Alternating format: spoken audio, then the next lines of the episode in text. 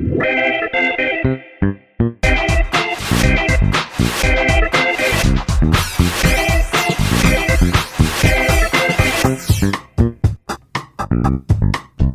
迎收听《飞王》，我是十一，我是梅心。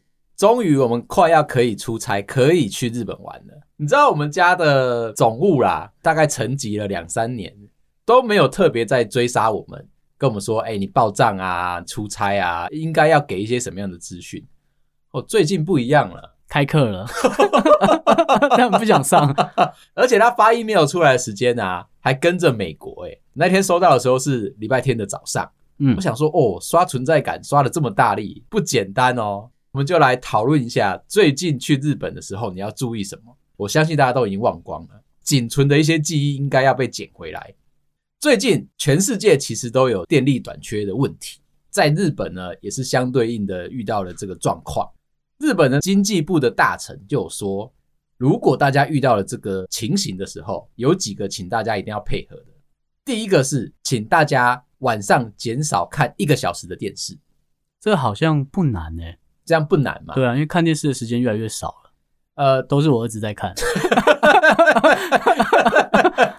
你说 Baby Shark 之类的吗？对，你没有达到省电的效果。OK，但没有达到他说 少看一个小时啊。那是你本人对不对？电视他自己需要休息一个小时。我也是蛮希望他这样跟我儿子讲，少看一点嘛。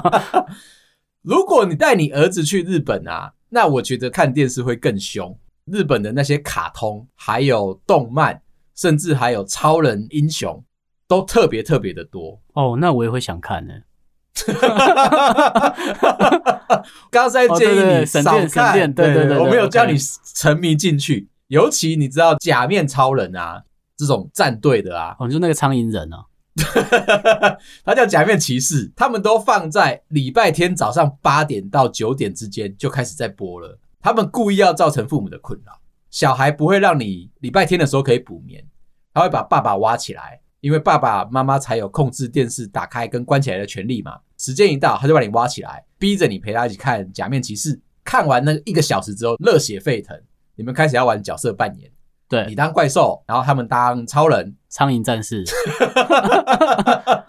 连续一整天，小孩就会进入到非常嗨、非常嗨的状况，你那一天就累得要死。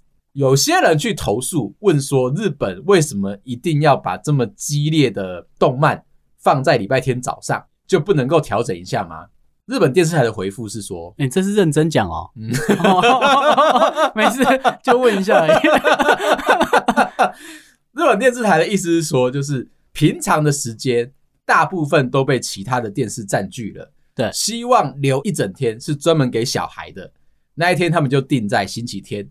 那为什么不留礼拜六？日本的礼拜六可能是需要做社团活动，他们很兴盛，他们的社团礼拜六你是需要去，比如说你要去练棒球，你要去吹直笛，你要参加学校要求的社团的经营，那你只剩下礼拜天，对不对？放给小朋友，让他们可以开开心心的，他们没有在考虑大人的生活。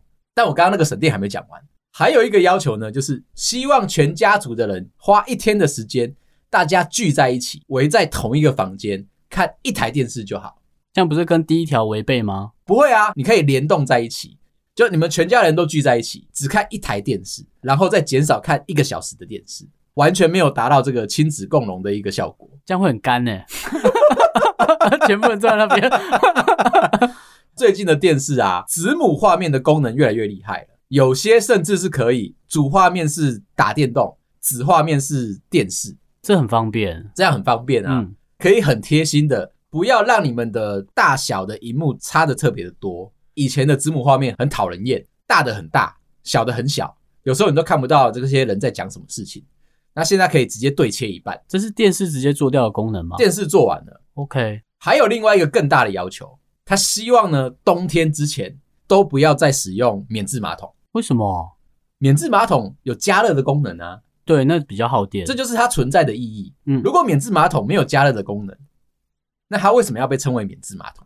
它是帮你喷水，帮你洗屁股。有加热的功能非常重要嘛？经济部的大臣就会希望大家到冬天之前都不要使用免治马桶的加热功能。这一点真的比较实际一点。刚才前面的很奇怪啊，就限制你的娱乐啊。那你回到家都已经很累了，还不能看电视啊？你可以跟小孩一起出去玩啊。OK，那 我先加班。可是其实加班也是会浪费电嘛。对啊，尤其我们在公司里面加班的时候，嗯、冷气要开多冷就多冷。最浪费的其实是主管啊，嗯，其他都还好啊。最废的不是那个位置吗？日本的主管呢，又有一个社会要求在，他们必须要很晚下班，才可以对得起公司。那我在这边要问你一下，你喜欢的那 team build 的场合啊，是这个冰冰冷冷，没有一点温度，还是热热闹闹，然后大家在那边闲聊八卦？我喜欢冰冰冷冷的、欸，毕竟那我的强项嘛。我们最近就遇到了这一个状况，我一定要跟大家好好的聊一下。最近有一个新同事加入，刚好跨处在我们跟另外一个部门的中间，他算是一个沟通的桥梁，两边就想要帮这位同事办一个新的 team build，算是一个迎新的餐会。隔壁部门他们找我们一天办，当天的结论就是凄凄惨惨戚戚，完全没有任何人要主动聊天。大家都是自顾自的把买来的这些饭菜吃完，整场迎新就结束了。好的流程哦。我听到这个消息之后啊，我心里面那个不服输的个性跑出来了。我觉得，因为这一次是承办这个迎新嘛，我一定要跟别人不一样。我不仅仅是把整个预算花得干干净净，一进场我就开始带动气氛，开始胡乱的聊天。出来的结果超级热闹，大家都很开心。但最后决定这两场聚会有不有趣的人是这位新同事。他告诉大家的回答是：他跟你一样，他喜欢那个冰冰冷冷的那个过程。对啊，为什么要被注意到？你到一个新环境，不就希望低调的活着吗？但是你也不能够抛球给你，问你问题，你就嗯啊，对啊，就这样。哦，你在数落他哦。我在我来看，他是蛮高分的哦。你说他至少还有回答，是不是？对啊，不对啊，这已经距离我的个期待期望值落差非常非常的多诶。这么热烈的帮他办了一场快乐的迎新会，都没有问他私事哦，真的蛮厉害的。直接都围绕在说他以前待过的业界里面有哪些八卦，请他跟我分享一下，我听到的是不是真的？这样子他居然对我不满意耶，他反而是喜欢那一种，诶，你最近。吃什么？客套啊！兴趣是不是慢跑？看电影吧，还是听音乐？好随便的问答哦，就是这样比较没压力啊。讲了一个通俗的回答嘛，嗯，那也没有对错啊。哦，所以你会跑步，可是他明明很胖，有没有？我们不带任何的意见跟歧视，对对。但我要说，我觉得我抛出去的话题可以让整个场合非常的热络，我自己是满意的。虽然我没有逗笑他，这个情节啊，让我回去反省了五分钟。我怎么可以在一个这么热闹的场合，居然逗笑不了一个新来的同事？哦，你那天有在努力哦。而且我是沮丧的，我在分享我听到的八卦，然后希望可以从他那边得到不一样的资讯跟答案的时候，他的答案跟我听到的是一模一样的，仿佛我不需要跟他聊天一样，很冷，很冰。觉得奇怪，我今天又不是在录费洛蒙，对不起，让你这样误解。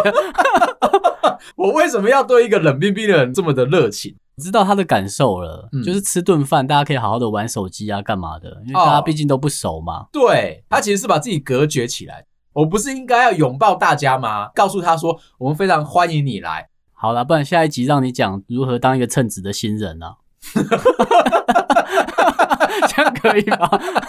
这样也是可以啊。我下次再来准备一下。如果你是新鲜人，刚出社会的话，你要怎么样避免前辈觉得你这个人冷冰冰，不够热情？入职第一天你就惹到前辈不高兴哦，所以你不高兴哦？一点点。现在好难哦。我现在要来补充一个日本的新闻。我们之前不是都有聊到说，去日本的时候会使用一个美食的网页。它叫做 Tabelog，这一个网页呢，一直都是我在日本找寻美味食物的一个重要依据，反而不是 Google Map，它是日本人自己创出来的，在上面有非常多的资讯可以分享。他最近被告，为什么啊？有一间韩式料理店告这个网页说，因为他私自修改了里面的演算法，导致这一间韩式料理店的营收下降。找出来了相关的证据之后，觉得全部的原因都是因为美食网站害的，所以他去控告他，希望可以求偿六亿四千万日币。六亿耶，嗯，即便是日元也很贵耶。这一间韩式餐厅有二十一间连锁店，因为美食网页修改了这一些演算法的关系，他们就不是在那个前几名的推荐，对，不在最前面的推荐，相对来说。他们的这些营收就下降，那他们要打广告啊？你说要学我们一样吗？对啊，你只要一掉，你就要打广告。没错，一个强心针。美食网页塔贝洛谷呢，他不承认这件事情。他说，其实他们的排名啊，这些推荐啊，绝大部分都是靠着网友的分享。如果网友一直推荐这一间餐厅的话，那那个推荐指数就会越来越高，嗯，有点像排行榜的这一个状态。只是你也是可以独自投他们家的广告推荐广告，但是我猜这一间韩式料理店没有丢，所以他又觉得说被这个美食网页弄了不爽，就控告他。最后的判决，塔贝洛谷他输了，必须要判赔三千八百万日币，这么多哎、欸，对，所以就确定了，哎、欸，他真的有在他的演算法里面动手脚。这就是为什么我要去学演算法吗？这就是为什么呢？我们这些做新媒体的，包含做 YouTube 啊，包含做 Podcast 哦，你现在是这样讲自己啊？我还是讲我是工程师啊。如果 如果我们这些做新媒体的人呢，对，没有被演算法看到的话，就会被洗到一个不知道哪里去的黑洞。对，但是有机会，你只要可以得到工程师的思维，进入到演算法的宠幸当中，你就会喷出去。也就是说，我们下一个计划，如果在 Podcast 这个业界啊，我们持续做不起来的话，我们就要先去 Apple 上班。哦，对，或 YouTube 也可以啊。欢迎你们来骂我，而且我可以自己推我自己，对不对？这就是问题的所在。这些神秘的演算法啊，一直掌握在工程师跟这些科技公司的手上，从来都没有放出来过。打不赢对方，你就加入对方。这是一个非常合理的判断。接下来我要来解释一下，最近我被问到了一大系列的问题，就是怎么样在亚马逊买包裹，我要怎么样寄到我的饭店，或者是寄回台湾来？大家最近开始已经蠢蠢欲动了嘛？想说，如果真的有机会的话，他们要开始疯狂的去日本购物，又被我们提醒了。你可以直接从日本亚马逊买了之后寄到你的饭店里面来。在 IG 上面回答了太多次了，与其我要讲很多次，不如我就这边一次讲完。反正你们还是会继续问嘛。对，你能不能正向一点？我是说，我们先把前言交代完，之后怎么样操作，我们再详细的跟你规划一下。第一件事情，你上了亚马逊之后啊，请记得购买人物的名称一定要跟你护照上面的名字是一模一样的，也希望你结账的信用卡要跟你刷旅馆的信用卡一模一样。很多人是先买了东西，然后再去订饭店。你买东西的时候，可能是用你自己的简单的英文名字的昵称。这个时候，如果你订完了饭店，包裹寄过去了，跟你本人对不在一起的话，那你那个东西就会很麻烦。有可能拿不到，而且啊，我知道大家去亚马逊不会买小东西，我就听过我的一个前同事，他去买了一个相对大的物品，他买了一台汽车，汽车的尾翼，哦，也没比较好了，谁会在日本玩康尾翼啦？他想要找的那个物品呢，台湾买很贵，价差嘛。我们做这件事情的时候，资讯不对等嘛，所以我势必买进来的日币的金额。我就把它转成台币，对，然后再加上我自己认为它需要加的关税。那一般来说，我们会加五十趴的关税上去。对，林林总总下来，他有可能在日本买只需要花三分之一的钱，所以他就想要买那个尾翼。但是又好巧不巧，东西实在太大了，正正方方的摆在了饭店的门口，上面贴着他的英文名字的昵称，但是他拿不走。他在柜台跟饭店人员大概吵了半天，才把它拿回来。寄送的名字。跟他饭店的名字是不一样的，他又分别两张信用卡去刷，饭店的人员完全不能够证明说这个包裹是我前同事的。懂了，就都连不在一起吗？对，他就先把他的亚马逊账户打开来，写信跟亚马逊确认说，我的寄件名字其实就是护照的本人，这样的一些行为模式去证明说这个包裹是属于他的，他才可以带回来。他不如就直接开他车子的照片给他看啊，这是我的车的尾翼啊，没有用，觉得很大吗？给他介绍。教大家的小撇步就是，记得在到饭店之前，一定要先写一封 email，告诉你的饭店人员，你可能会有包裹从哪里寄过来，收件人可能是什么名字，在这边都给他一些详细的资讯。等到他收到了包裹之后，啊，当然也要确认说对方能不能收啦，因为如果是尾意的话，对方会讨厌你。把这些资讯都交代清楚，你的这购物行程才会比较顺利。可是啊，我就要问你一个问题。你有没有遇过在日本住宿的时候退房被加收钱？为什么？为什么你不会？问为什么你会吗？是你对不对？第一次去日本的时候，我不太知道当地退房时间大部分都是白天的十一点，台湾习惯都是中午十二点之后才退房。带着这个既定俗成的印象，我就到了日本，好好的过生活。退房的那一天，我就慢慢的拉着行李到了柜台。告诉他说我要退房，柜台告诉我说：“先生，不好意思，我们刚刚有打电话给你，通知你说你的房间时间已经到了。可是你虽然答应了，你还是晚退房，因为这样子我们必须要加收你百分之三十的房费。可是我不想付，我就跟他求情，行李拉了就跑了。我当然是跟他慢慢的求情，我就说不好意思啊，我是外国人嘛，第一次来日本，知道日本人其实对待别人很善良，很有礼貌。”不会让别人觉得不舒服。那我也是抱持这个信念才到那个，是不是说哦，啰嗦啦，好累啦，先走，先走。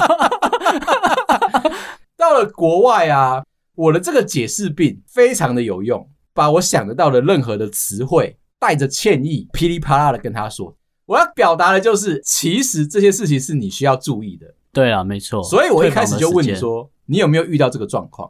哦你就要听人家在入住的时候的说明啊，你一定没听吧？我有，OK，你没有，我确定你没有，搭配你的表情我就知道。另外再教大家一招，如果你不知道这附近有什么好吃的东西，你老婆或者你女朋友又在旁边催促你的时候，马上跑去问柜台，问他说这附近有没有你们下班或者是你推荐的这些餐厅，都不会踩到地雷。我常常用的这一招啊，获得了我老婆的芳心。有时候我规划的这些餐厅啊，可能距离旅馆需要十到十五分钟。你知道，我们每次去日本啊，都已经白天逛完街啊，脚都已经开始足底筋膜炎快要发作了。这个时候，你已经回到饭店休息，按摩你的脚。到了晚餐时间，你可能懒得走出门了。我会控制我老婆，希望她可以跟着我的行程走。但是你会看到她翻白眼的那个状况。附带一提，我这辈子看到最多被翻白眼的机会啊，就是跟你成为同事之后。为什么？平常人不会翻这么多白眼，你知道吗？我还好吧，我在内心翻呢、欸。但是我黑眼球，我看你啊，这样你也知道，我感觉得到那个气势很明显，即便你是。正常的表情看看着你这样，对，可是我感觉得到你心里面那个阴暗面，就是够了没啊？啰嗦啊，你都感受得到，感受得到。在我以前的工作啊，大部分时间都是我翻别人比较多，都是别人跟我解释事情嘛，我蛮不在乎，我觉得说对方很烦。到了这里啊，遇到对手了是吗？你是我遇到最多最多对我翻白眼的一个人。对，我老婆都还没有那么多，真的假的？嗯，她忍得住哦，修养很好，她修养很好，所以这还是为什么我会结婚。对，然后到现在还是维持着这个 快要断掉了这个婚姻关系吗？那我就要讲回来，在日本的这个状态，你已经到了晚餐时间，早上购物完，脚已经肿了一大圈，休息完了，理论上刚讲过了啦。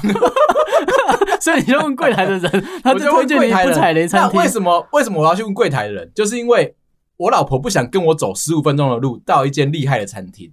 我在规划的时候，其实我每一餐的那距离我都会抓的刚刚好。就算我脚再怎么痛，我都一定会走得到的地方。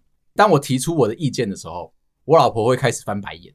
我又怕触怒她，因为你在接我翻白眼就生气了，又绕一圈，奇怪，时光机是无限回圈。这个时候我就要去问柜台，告诉他说：“哎、欸，请他推荐附近的。”那他可能就会推荐隔壁两三间店铺，你走路不用五分钟的地方，然后你就可以享用一个大餐。讲到这里，我终于要进来今天的主题了。最近开始研究心理测验，所以呢，我要问你这一题：吃东西的时候啊，最喜欢的那个菜色，你是喜欢摆在第一口就把它吃掉，还是摆在最后一口把它吃掉？哎、欸，我有改变呢、欸。嗯、我以前都是好吃的留在最后，小时候，哦、然后读南校嘛，嗯，我就开始习惯好吃的要先吃掉，不然就在别人的嘴巴。这边呢，就要探讨一下，说你到底是一个什么样性格的人？对，那我现在就是会好吃的先吃啊。好，如果是这样的话，你是属于会赚大钱的人，真的吗？他是这么说的啦。你不要突然讲，好像很有兴趣啊！你这个切入点蛮好的。这个分析是这样子呢：如果你是会把喜欢的菜先吃掉的，表示你是一个投资家，你的菜色其实就是你的风险。如果你把菜色摆在最后吃，它有可能会经历过很多的变音。对啊，像同学就会过来啊，你不吃哦。这个就是你在考量你要怎么样赚钱的时候，你会思考的风险。对，那为什么会赚钱？一开始的时候就把风险评估降到最低，这样子你就有机会可以赚钱，不会被其他的某些因素导致你会赔钱，你就会变有钱。反过来，如果你把你喜欢的饭菜摆在最后一口吃的话呢，这种人是属于企业家，你刚刚是属于投资家、投机者是不是？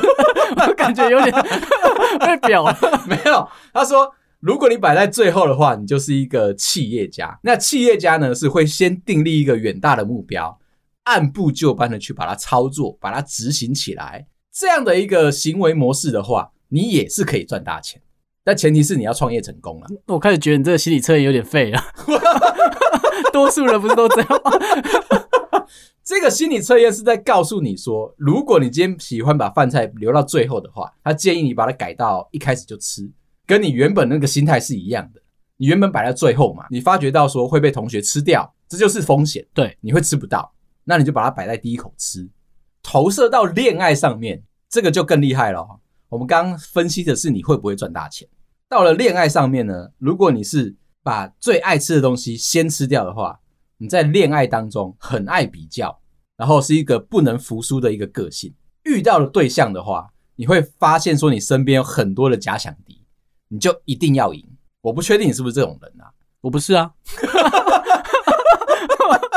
为什么要这么累？有时候你会有这种竞争心态。对啊，我们刚刚讲嘛，你会把喜欢的东西第一口就吃掉，表示说你可能是比较肉食的，看到了一个你想要的目标。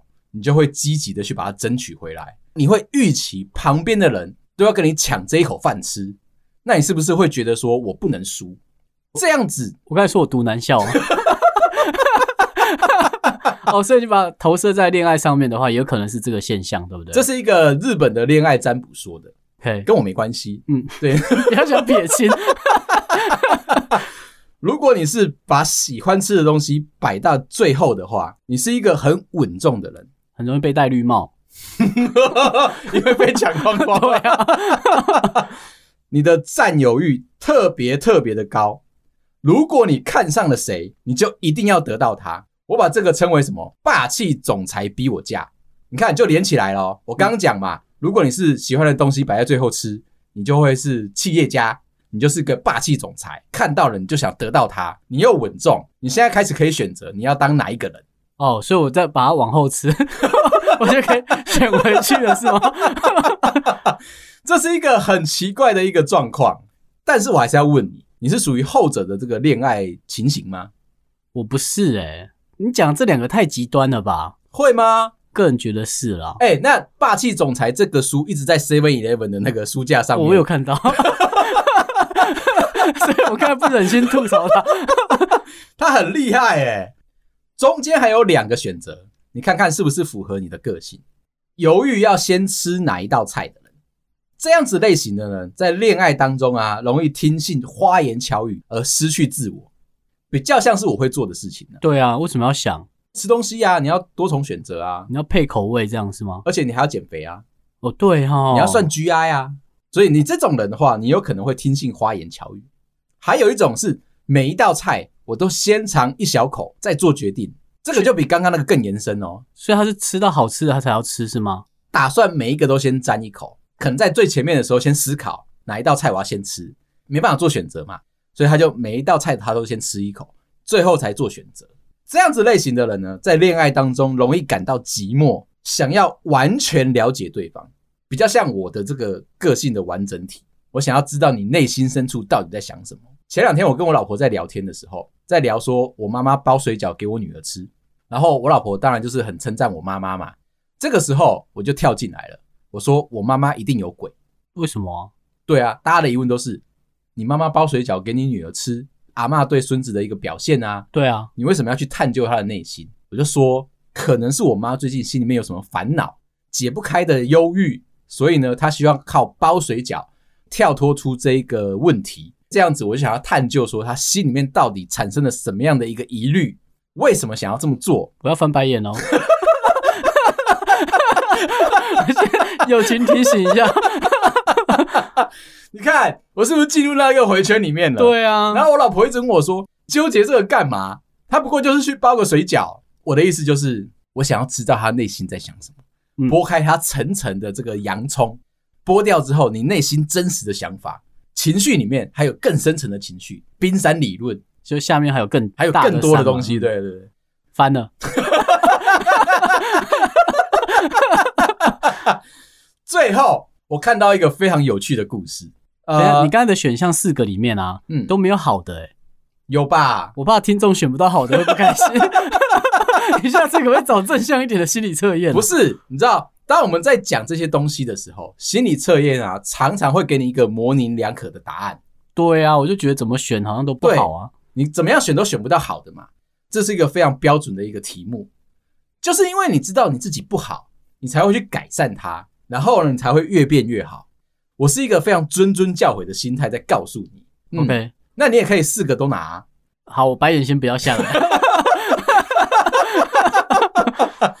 因为你听完我下面的故事之后，你会觉得说，刚刚讲的好像有一点对，又有一点不太对。好，你说说看。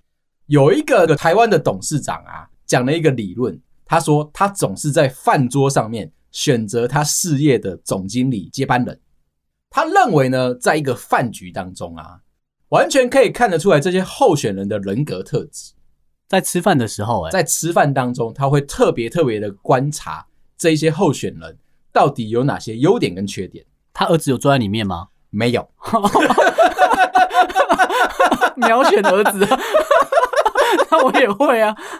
你不能够再把我们科技业当中有很奇怪的接棒的这个流程讲出来，这样子你会抹杀大家想要当总经理的那个心情，好吧？我拼死拼活做了三十年，我儿子。而且还要把对方的手握过来说啊。这个我要退休了，你要好好辅佐二代，不管是你还是你儿子，以后我都会好好照顾他们。但前提是我儿子要在这个位置上面，是你要好好照顾他。这个董事长呢，在饭桌上面开始观察，他说饭桌上面有一道菜，上面有八块肉，与会的人员总共有八个人。这个时候如果有一个人单纯只是把肉直接就夹到他的碗里面去，没有在关心别人，那这一定不 OK。那一定不对，不 OK，这样因为八块肉都是董事长的，怎么可以拿走一块呢？他到底有多爱吃肉啊？先不管嘛。而且你是董事长诶，你为什么就不能一道菜叫两次？这个董事长的意思是这样子，他认为啊，单纯只把那块肉夹到你碗里面。没有在观察别人、照顾别人的话，即便你的能力再好、运势再强，你这辈子唯一能够做到的位置，只能到副总。那我会选副总，可以自己吃饭呢，而且可以干到副总。